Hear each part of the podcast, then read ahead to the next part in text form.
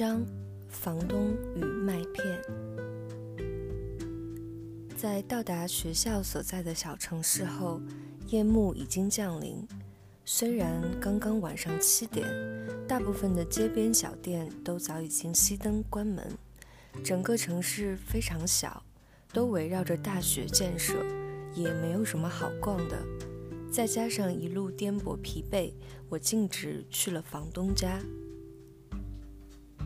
房东是在租房平台上找到的，也是我在国内有限的资源内能找到的唯一可以讲中文的房东。在联络的时候得知，他生在台湾，但很早就去了中美洲，然后定居加拿大。他面目慈祥，收费合理。于是就敲定了先住一个月，之后再做商议。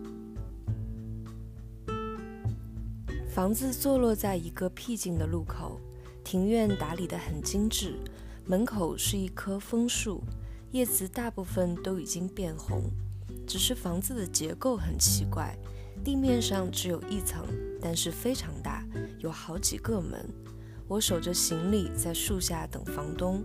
因为不知道要敲哪一个门进房，房东推开门，裹了一件开襟毛衣走出来，短发，看起来要比网络上的头像干练很多。屋子里吵吵嚷嚷，大家正在吃饭。他把我迎进去，告诉我今天是 potluck。当时我并没听懂，后来才知道。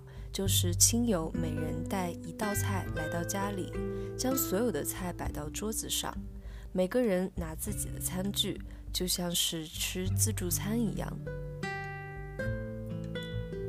在把两箱行李扛进屋后，房东邀请我一起进去吃东西。虽然不想面对一屋子的陌生人，但因为实在又饿又累，又不知道去哪里可以买到食物。我只能挤进人群，微笑着向大家打招呼。吃了一点面和青菜，味道有种说不上的奇怪。后来才知道，房东食素，甚至不使用姜、葱、蒜做饭，所以所有的食物调味都是用素蚝油和盐。草草吃完，我准备进屋，便去找房东道谢。他拿来一个玻璃瓶，示意我往里面放钱。我讶异了一下，但还是掏了掏口袋，放了五加币，道了谢，就回到了自己的房间。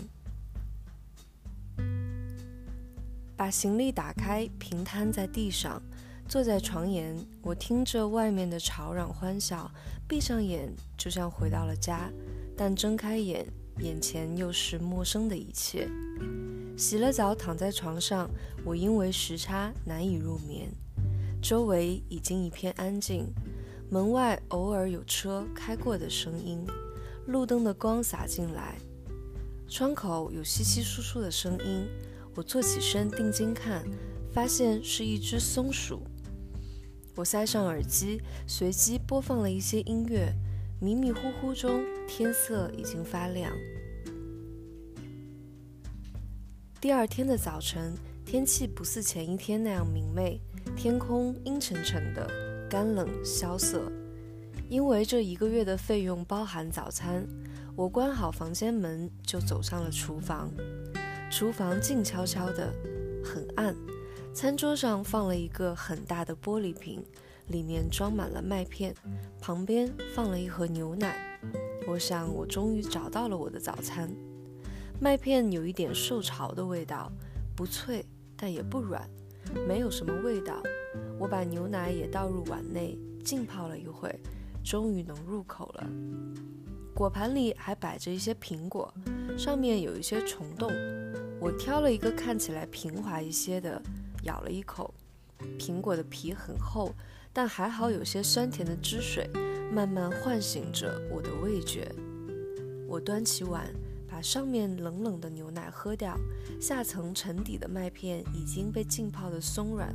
我用勺子把它们舀起来，一口一口慢慢的吃掉。有些还硬的麦皮划着我的口腔和喉咙。我就这样吃了一整晚，也没有什么满足感，只觉得胃里凉凉的，头脑也清醒了很多。